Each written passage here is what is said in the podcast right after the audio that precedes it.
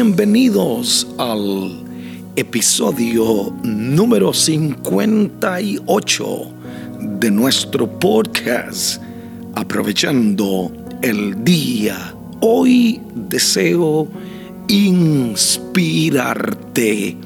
para que seas mejor con verdades que transformarán tu vida, tu familia y tu empresa. Soy Hilder Hidalgo, esposo, padre, pastor, empresario, autor y tu podcaster. Y te invito a celebrar conmigo un nuevo año de aprovechando el día. El tema de hoy es ideas falsas de propósito. Es la continuación de la serie que comencé la semana pasada de cómo vivir en el propósito. Hoy te enseñaré qué no es el propósito. No confundir, digo yo, la leche con la magnesia y la gracia con la grasa.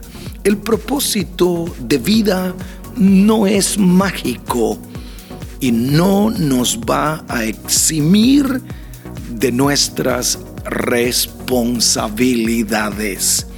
No es algo que te emociona, que te para los pelos. No es algo que te emociona todos los días. Al contrario, te puede quitar las emociones. Tampoco es que tienes que lograr lo que otros han logrado. Eso no es propósito. Cada uno, dije la semana pasada, tiene un propósito único y particular. Te quiero invitar a quedarte conmigo por algunos minutos y te seguiré hablando del verdadero propósito de la vida. Y en consejos para prosperar digo, tips, no trates de ser lo que otro es. Cada uno tiene sus dones únicos en la vida. Si lo haces, terminarás frustrado.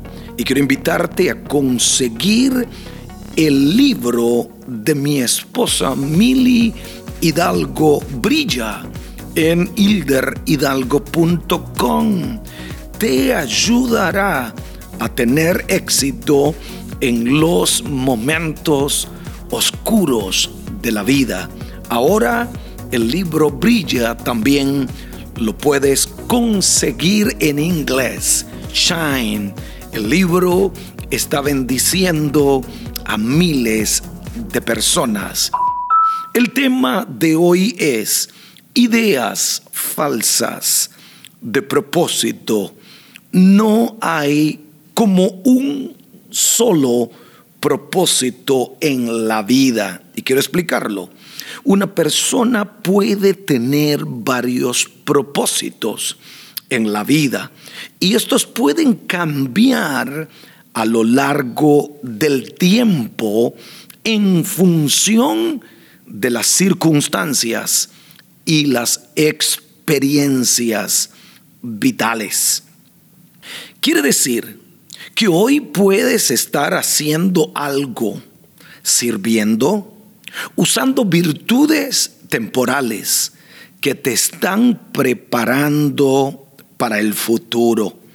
Entiendo, en mi caso, que mi propósito era ser predicador, instrumento para bendecir la humanidad y ayudar al prójimo, porque eso es lo que está en mi corazón. Aunque comencé tocando, como digo yo, todas las bases, desde limpiar, danzar, servir a los niños y aún a los jóvenes. Creo que cuando buscamos nuestro propósito, comenzamos haciendo cosas que nos llevarán a nuestro propósito final. En otras palabras, sigue haciendo lo que estás haciendo. Aunque vuelvo, escúcheme bien, a repetirte que tu vida tendrá muchos cambios en el propósito y esos cambios puede ser que nunca terminen. Es por esta razón que no podemos encerrarnos a una idea de propósito y no dar espacio para más. Comienza a ser útil en diferentes áreas y ellas te llevarán al propósito óptimo, al propósito final. El propósito eterno y final de Dios es que seamos hechos conforme a la imagen de su Hijo Jesucristo. Pero escúcheme bien, es sirviendo que ese propósito comienza a desarrollarse, porque es sirviéndole a otros, es dándole a otros lo que hemos recibido. El propósito de tu vida nunca le hará daño a los demás. No es como yo digo, quítate tú, que por aquí entro yo. Al contrario, ayudará a otros a descubrir sus propios propósitos. Propósito no quiere decir que todo será color de rosa, que todo el mundo te va a aplaudir, que todo el mundo te va a felicitar. No quiere decir que será fácil. Eso no es propósito. No siempre te aplaudirán por hacer tu parte en la humanidad. Al contrario, muchos no te van a entender y te perseguirán. La Biblia dice en Génesis capítulo 45, versículo 5, son palabras de José. Ahora pues, no os entristezcáis, ni os pese de haberme vendido acá, porque para preservación de mi vida y para preservación de vida me envió Dios delante de vosotros. Eso está en Génesis capítulo 45, versículo 5. La vida de José es un claro ejemplo de una vida de propósito. Hizo su parte para la humanidad. Dejó un legado, aunque su proceso fue difícil. Nunca dejes que los problemas, la envidia, la adversidad y el sufrimiento presente te alejen de tu propósito. Al contrario, mira lo que estás enfrentando como el camino que te llevará a ese propósito.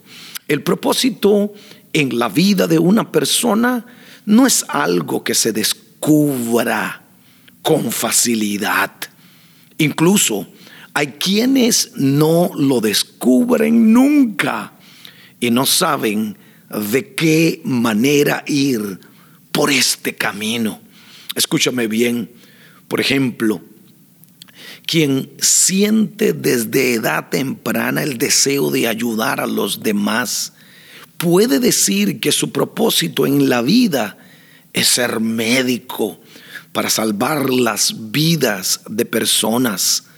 No permitas que los obstáculos, que la adversidad, que la crisis, que las pandemias, que el dolor, que la partida inesperada de un ser querido te paralicen y te dejen sin lograr el propósito.